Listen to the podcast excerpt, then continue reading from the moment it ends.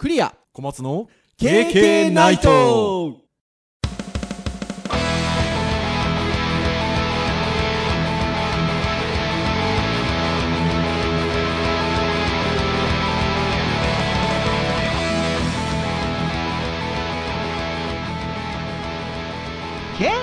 ナイト。はいということで第191回の配信となります。お届けをいたしますのはクリアとはい小松です。どうぞよろしくお願いいたします。はいよろしくお願いします。はいということで前回のエンディングの時にも言いましたがもう190番台に入りましたのでカウントダウンでございますよ。ああもうまあ全然考えてないです。先々のことはまああの今年のなんでしょうねアニバーサリー会的なものでいうと、えーこれも前回申し上げましたが、まあ、200回が来ましてでその後に丸4年が来たりするわけですけれども、まあ、まず200回が来る予定が一応7月18日木曜日配信会が200回になるんではなかろうかということでということでございますよ。なので一回一回数えてまいりますので そんな、あの、KK ナイトなんですが、まあ、これまで191回重ねてきておりますけれども、今日ちょっとしたニュースがありましたね。残念な方ですね 残念な方でね。今年の3月14日配信会、えー第182回、X タグで君をシューティングというタイトルの回がございました。はいまあ、いくつかのね、商品を紹介してみたいな回だったんですけど、まあ、タイトルにもなっております、X タグ。まあ、これがスマートフォンと連動して、サバゲー的なことが、まあ、よりデジタルな感じでできるという商品でございまして、まあ、タカラトミーさんが開発をしていて、タカラトミーさんのモール内で、まあ、クラウドファンディング的に、1万個でしたっけ？なんかそんな個数だった気がします、ね、予約が1万個締め切りの日までに、えー予約注文が入ったら今年の12月に発売をするということで募っていたんですけれども、まあ、私どもね配信中に予約しましたよね。そうですね。K&K&K が。そうですよ。あの私ども KK プラス玉川大学の K 先生もちゃんとね 予約注文されましたが通常のクラウドファンディングサイトみたいに今何個ですみたいな何パーセントですみたいなのは出てなかったんですよね。そうですね。なかったですね。はーい。で、まあ、一応5月7日が締め切りだったのでちょうど日が過ぎたぐらいの時にどうなったのかななんて思ってたんですけど宝富さんから。はい。目標数に達さなかったため開発を中止いたします というメールが届きました。キャンセルになりましたねなんキかャンセルになっちゃいましたね。サイト見に行ったらあのサイトにもその旨書いてありましたねダメですかね。うん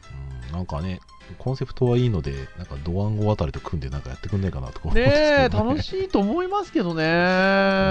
ん。どうなんだろう。あまり届かなかったのかな。作ったものはまあ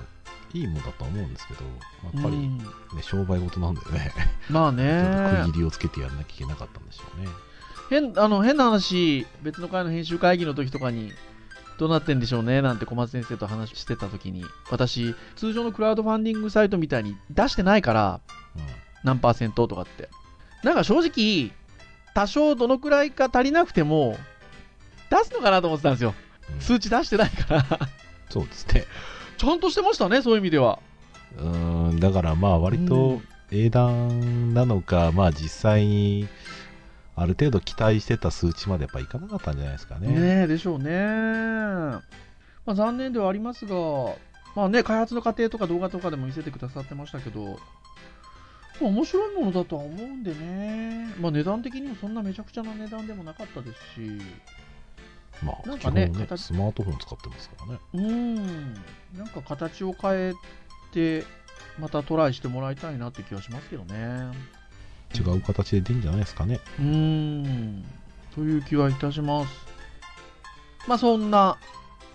182回の振り返りもお話をしつつ じゃあ今日はというところなんですが今日は、まあ一応端的な教育会ということで、はい。はい。まあ、何の話をしようかなっていうところだったんですけど、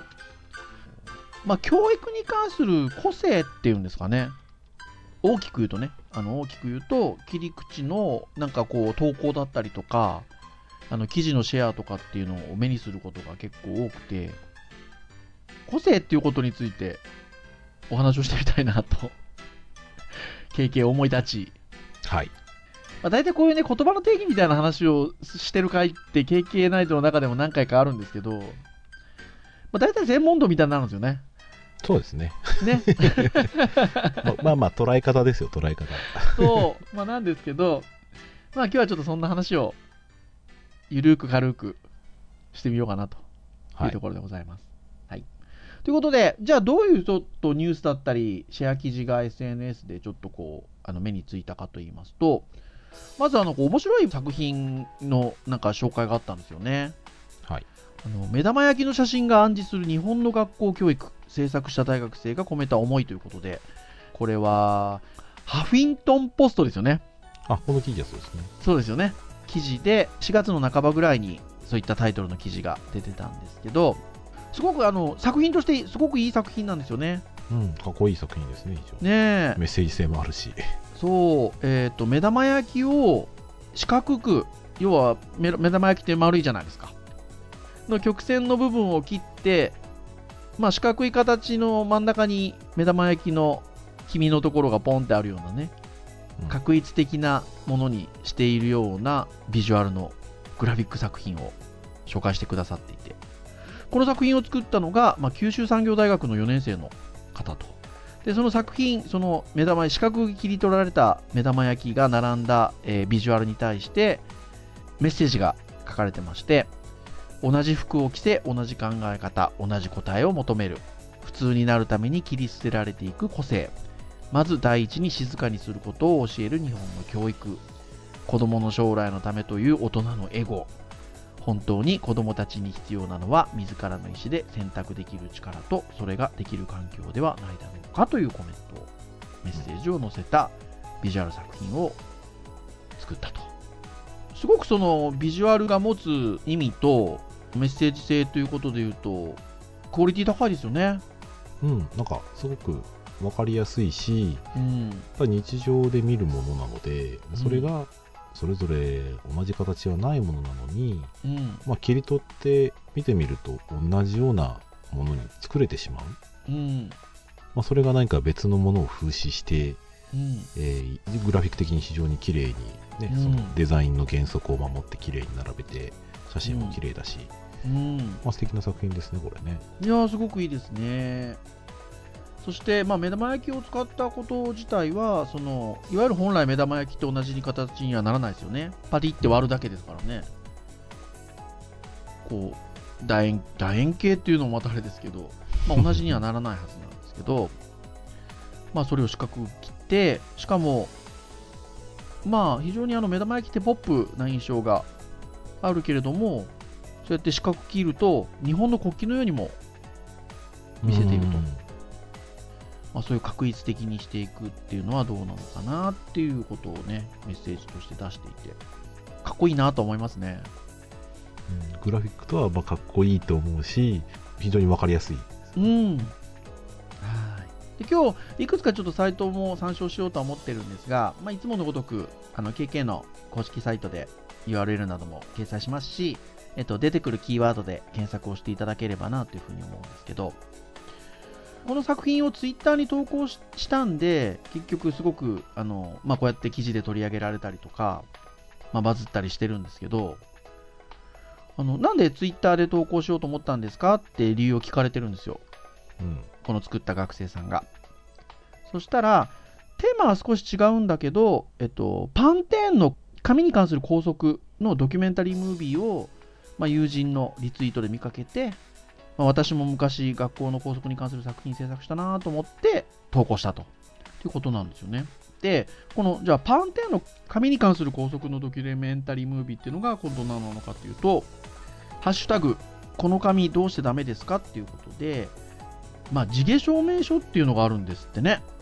生まれつき髪が茶色い中高生に学校が提出を求めることがある書類ということ、えー地毛を黒く染めるように指導される生徒もいるということで、生まれ持ってね、茶色い髪の毛っていうものを黒く染める必要って、この髪じゃダメですかっていう、まあ、ことなんですけど、先生方に逆にこういう質問っていうのでテストみたいに出して 全国の先生方にか答えてもらってそして共に考えるっていうようなムービーが上がってるんですよ。すごくあの面白いあのムービーだったりするのでまたぜひ皆さんご覧いただきたいんですけどこれに派生して署名活動みたいなのが割とちょっと今ネット上で行われていてそのままでいいじゃんっていうことに署名をしませんかっていうような投稿が結構私のあの Facebook なんかでも周りの方々がシェアされてたのですごくこれ盛り上がってるなっていうところなんですけど。こういうのもね個性をどうっていうところにもちょっとつながってくるところですよね。そうですね。個性と個性を勘違いした人でそれを、えーまあその違いだったりとか説明がうまくできない大人が、えー外出的に処理しきれずにそういうことにね、えーうん。やってるのかなっていう感じはしますしますよね。まあ、この辺りはね、少しその個性っていうのをどう捉えるかっていうところで、だいぶね、人によっても考え方が違うのかなっていうところかなっていうふうに思うんですけど、昔から個性を認める、認めないみたいな話っていうのはあって、これ小松先生が私に教えてくださったんですけど、えっと、これは、テミタというサイトの、えっと、記事で、あ、ツイッターのまとめかな、これは。えっと、日本社会のおかしな体質を風刺した投稿がネット上で話題にという記事がございまして、で、まあ、ツイッターの投稿なんですよね。小学校、個性を認めない。中学校、個性は認めない。高校、個性は認めない。大学、個性的な人かっこいい。就活、あなたの個性を見せて。社会人、個性は認めない。っていう 投稿に対して、まあ、非常にあの皆さんが、まあ、いろいろ共感があったりとか、うんいろいろ、まあ、コメントがあってっていうようなことを、まあ、取り上げている記事なんですけど、よく言われることですよね、これね。多分個性っていう言葉？はい。を、まあ、解釈をどうしてるかによってうん。なんで小学校中学校高校は個性を認めずにうん。大学は個性がかっこいい就活は個性を見せるといい社会人だったら個性は認めないうん。でこれは一見すると言葉遊び的には合ってるんですけど、うん。でなるほどな皮肉だなと思いつつも、うん。でも認めてないっていうその部分の中のものを履き違えてるとこれは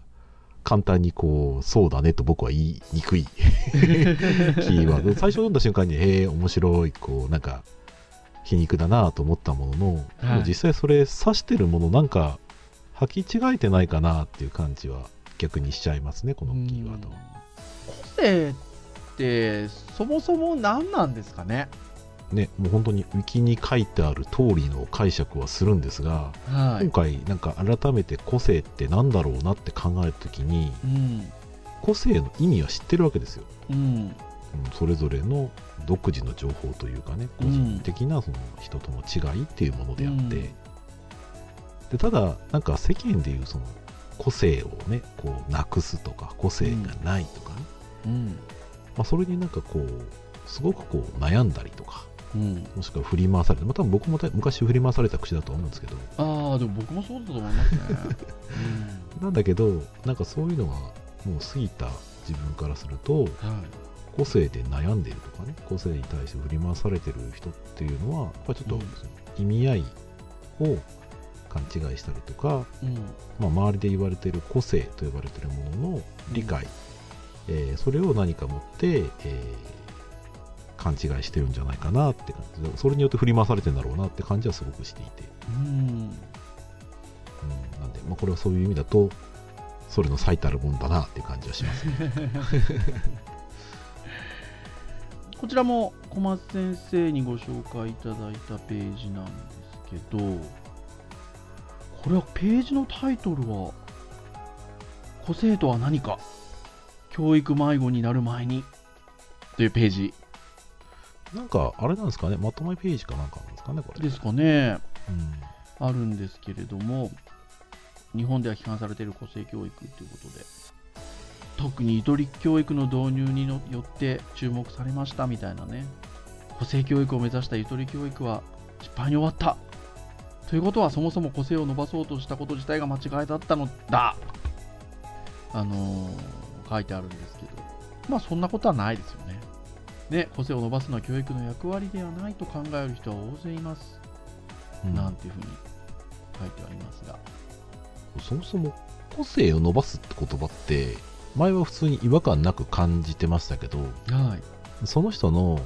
まあ、才能というか特性をね、いいところをもっと伸ばしていこうよっていう言い方なら理解できるんですよ。うん個性伸ばすってその人人の違いを伸ばすってどういうことっていう。うん。もちろんその包括的に言えばその他人と違った優れてるところを伸ばしてあげようっていう言い方であればいいんだけどうん。個性ってただの違いでしかなくてうん。いいもいいところも悪いところも違いなんですよ。個性なんですよね、うん。なので個性伸ばすっていうと捉え方間違えるとねその悪いところを伸ばそうっていうことにもなっちゃうし。そうですね。うん、なんでその個性を伸ばそうって言った時にその個性と指してるものが何なんだっていうところで、勘違いであったりとか不安だったりとかっていうのは逆にこう煽ってしまって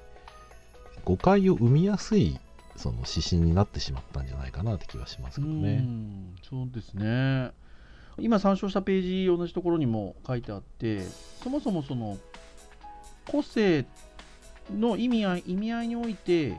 誤解があるんじゃないかっていうところで言うと個性とは目立つことつまり奇抜性。個性とは他者とは異なることつまり独自性。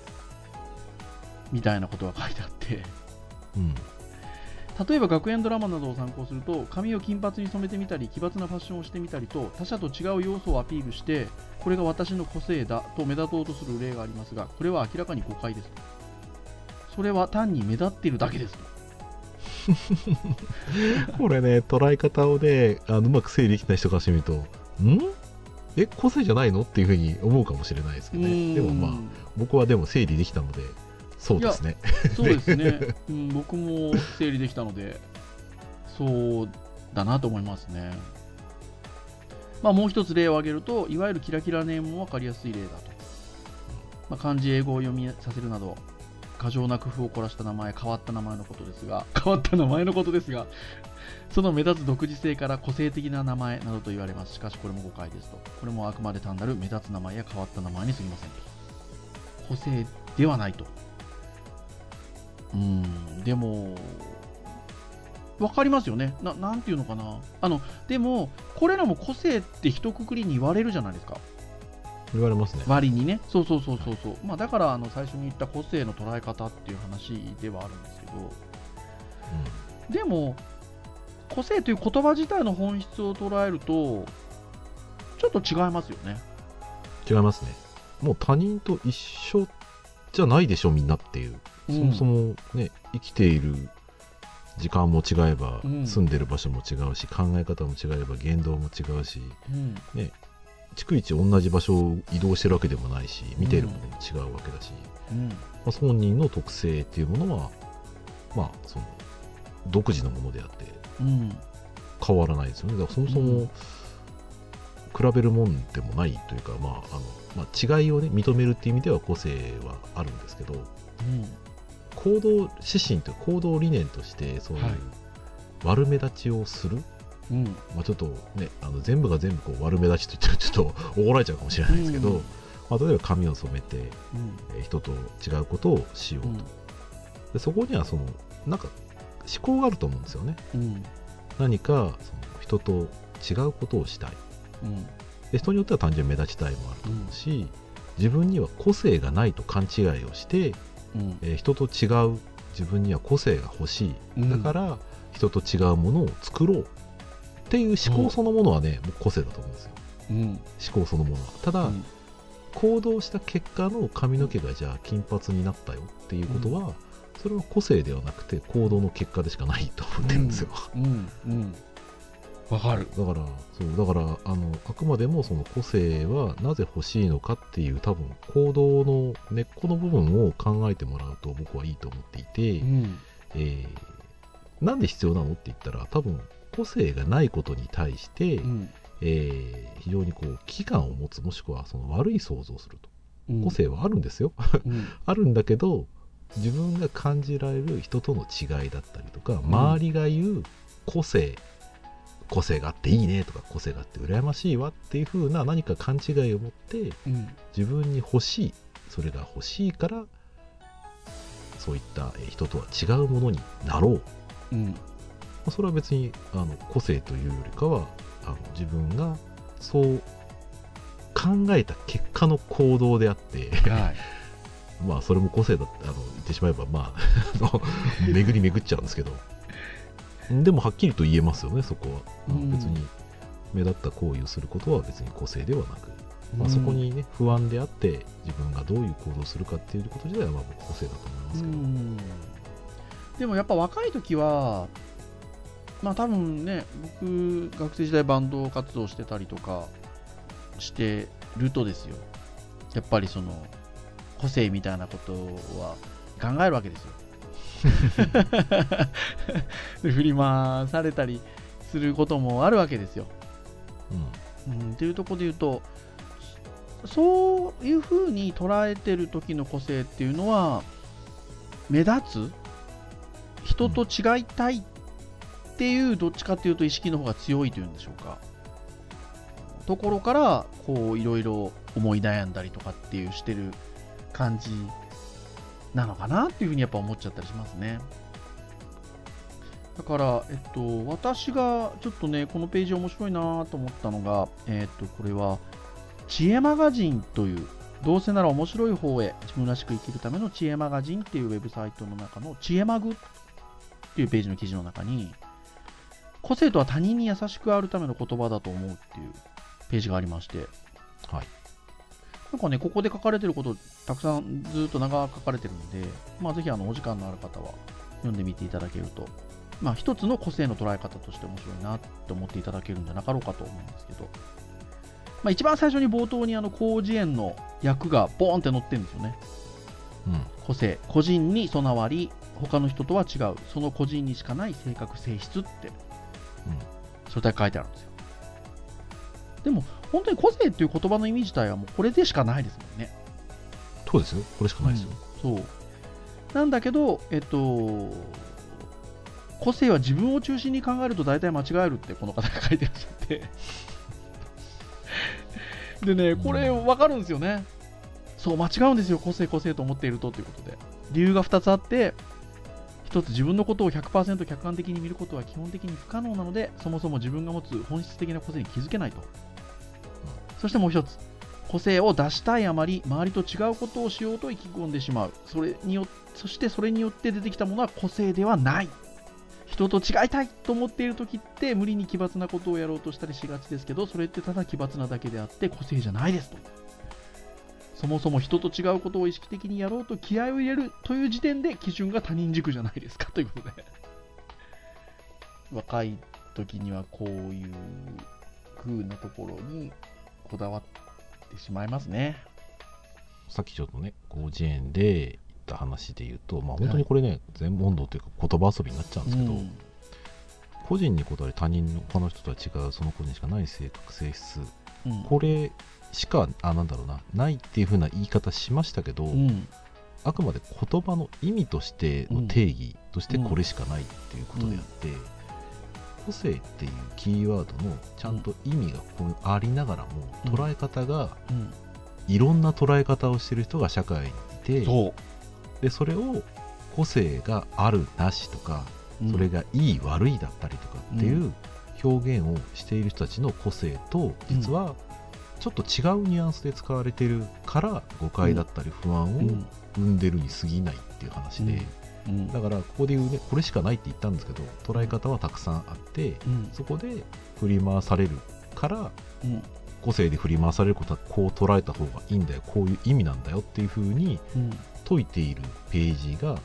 たくさんあったりとか、うん。まあ、それで安心したりするっていうことがうん。あるのかなっていうふうに僕は 思うんですけど、うん。うんそれで言うとその僕自身はなんかその個性みたいなところの気負いがもう今やこの年になるとなくなってるのでそんなにねこうなんか個性という言葉自体に振り回されたりみたいなことっていうのはもうななくなってるんですけどまあでもね若い皆さんはでもそれでいいのか。若いんだから、まあ、あのそうですね。僕が思うにあの、はい。もう本当に言葉のあやでしかなくてですね、はただこの言葉で何か苦しんでたりとか、いうん。あの辛い思いをしてるんだったら、うん。ちょっとねそれの意味うん。をちゃんとねあの別の言葉に置き換えてみると意外とね思っていたことと違うことに僕はなると思ってうん、そうですよね。そううん。さっきのね小学校中学校高校それから大学就活、えー仕事のそのねうん。ところでそれぞれその個性を認めないとかかっこいいとかって書いてますけどうん。認めないのは個性ではなくて、うん。個性認めなかったらあの人とはあの人取れませんしね会社からしてみたら。そうね。違う人を受け入れるからこそ面談で必要な人を取ってすでにね違う人取ってるわけですから。そうなんですよ。そこで個性を認めてるんで個性すよね。認めてますから。うん。ただ会社の中で入ってやっぱり収益を上げる団体として考えた時にやっぱり足並みをね揃えてみんなでその頑張ってチームとしてねえー進んでいこうよっていう中で、うん。まあ、理念だったりとか共有性の部分で勝手な丸目立ちだったりスタンドプレーみたいなものを認めないっていうだけであって別に個性認めてないわけじゃないんですよ、うん。うん。なんであの多分小学校中学校高校の時に、えーそれぞれのそのいわ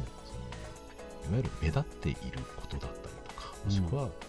他人と違うことをやってることを否定しているっていうのはいわゆる団体行動とかであったりそのうん。多分ね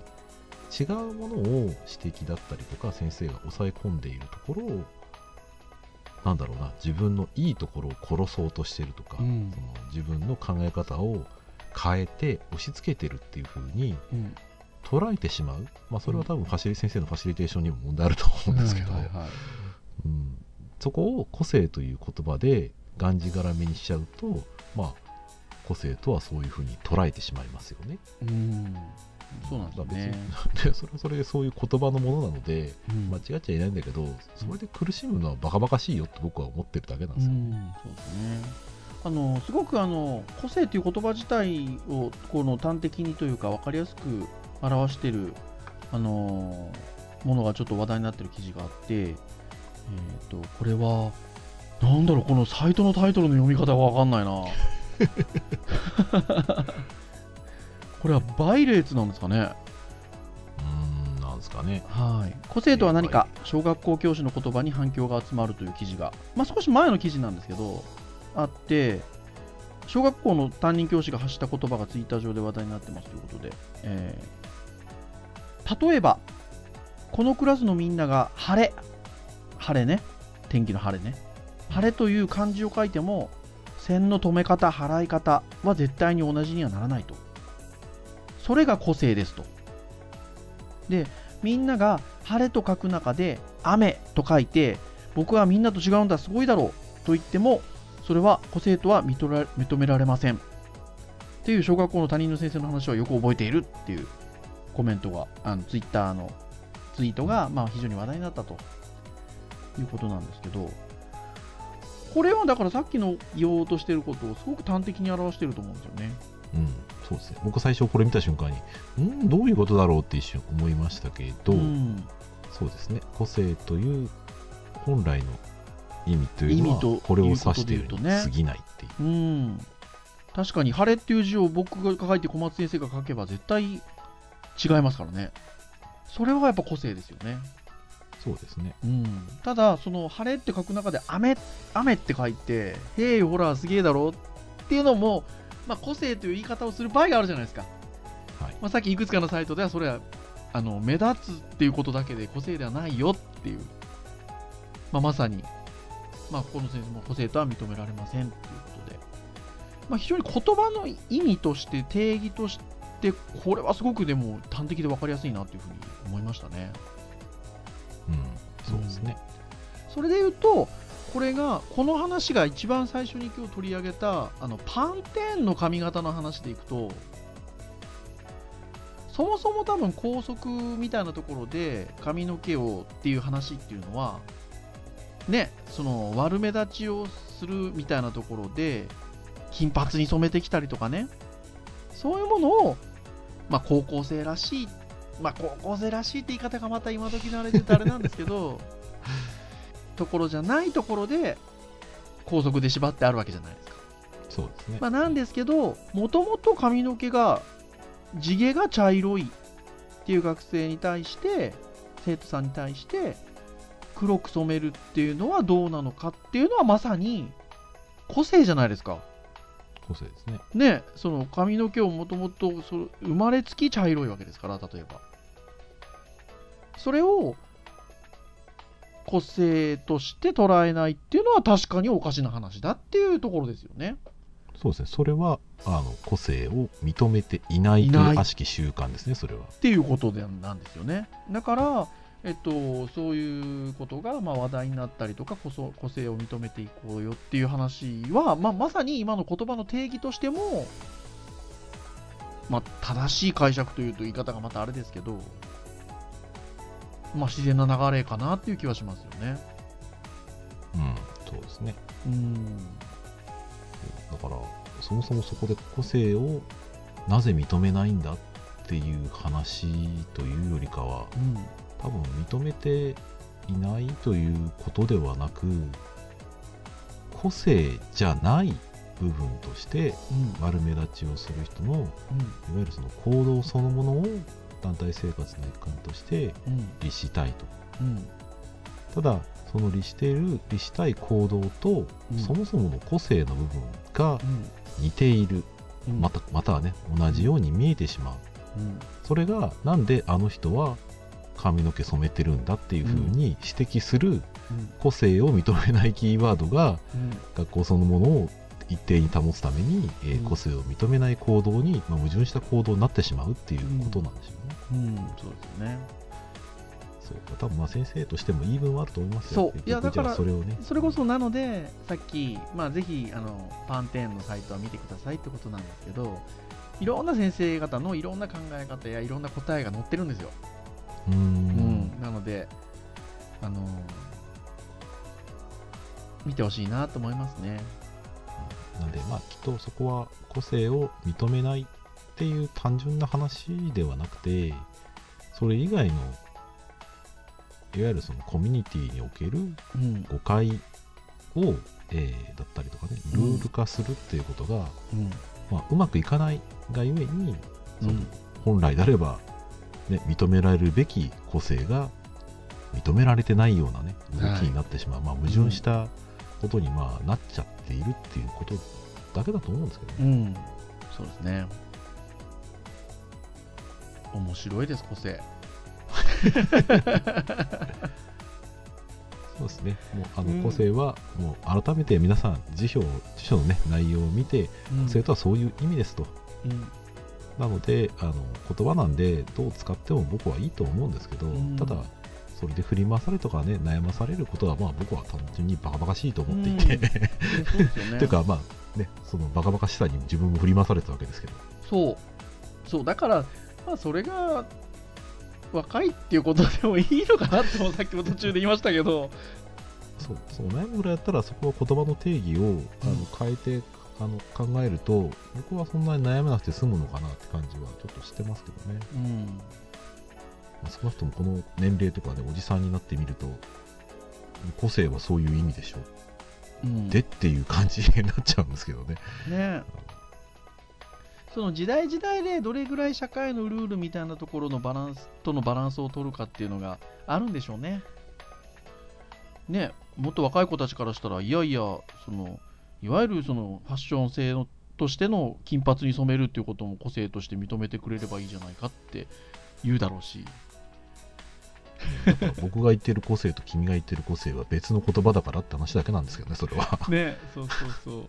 それが個性じゃないのかって話になるだろうから。ああ、そうか、うん理解してもらえないかもな。ねでしょ？そうそう。だからまあでもね。まあでも言葉ってそんなもんですからね、うん。あのそうですね、だから、それは僕の意味とそちらの意味がそれぞれお互いが理解できれば別に同じ言葉でも違う意味としてあのは別に受け入れられますよ。さっきの、そういうこと言ってんだね。だから、小松先生が途中でおっしゃったことは一つのあれだと思うんです。その言い換えるっていう言葉をね。そうそうそう。そうすると、あの、ね、実は互いに個性とし言う言っていたものが、互いに自分が使っていた個性を言い換えたときに違う言葉になる場合があり得るわけうんむしろね、個性で悩んでる人は個性を一旦禁止にして全部文字をね、置き換えてみるそうそうそうそうそうそそんなそんな大したことじゃないと思いますよ、それ。それはね、何の言葉においてもそうかもしれないですよね。コミュニケーションをする上においてね。そうですね。何かちょっとこうミスマッチが起こってる時にはね。てなところで、はい、皆さんは個性についてどうお考えでしょうかという、特に大きな結論があるわけではない、ちょっとお話ではございましたが。まあぜひね、あの、すごく個性ということが、あの、この、ちょっと最近、あの、テーマとなることが多いので、まあぜひちょっと皆さんも、ゆるーく考えてみてはいかがという 回でございました。はい。はい。KK ナイトは毎週木曜日に配信をいたしております。えー公式サイトアクセスをしていただけますと、プレイヤーがございますので、直接サイト上で聞いていただけます。ただ、えー最新の回が配信されたらすぐ聞きたいな、場所を問わず、みたいなね、ことがございましたら、iTunes ストアなどの購読登録サービスで登録をしておいていただけますと、もう配信されるとすぐに端末にピュッといきますので、お好きなタイミングで聞き逃しなく聞いていただけるということでございます。はい。もしくは、私と Facebook などでつながっていれば、くどいほどに投稿しますので。くどかないか別に。配信されたら配信されましたよ。ってね。お伝えしますので、ああと Facebook ページもありますよ。いやー。そうですね。まあ、公式サイトを見ていただくのが一番確実ですえーご覧いただければなというふうに思っております。はい、それでは以上といたしましょう。お届けをいたしましたのはクリアと、はい、松でした。それでは次回192回の配信でお会いいたしましょう。皆さん、さようなら。さよなら。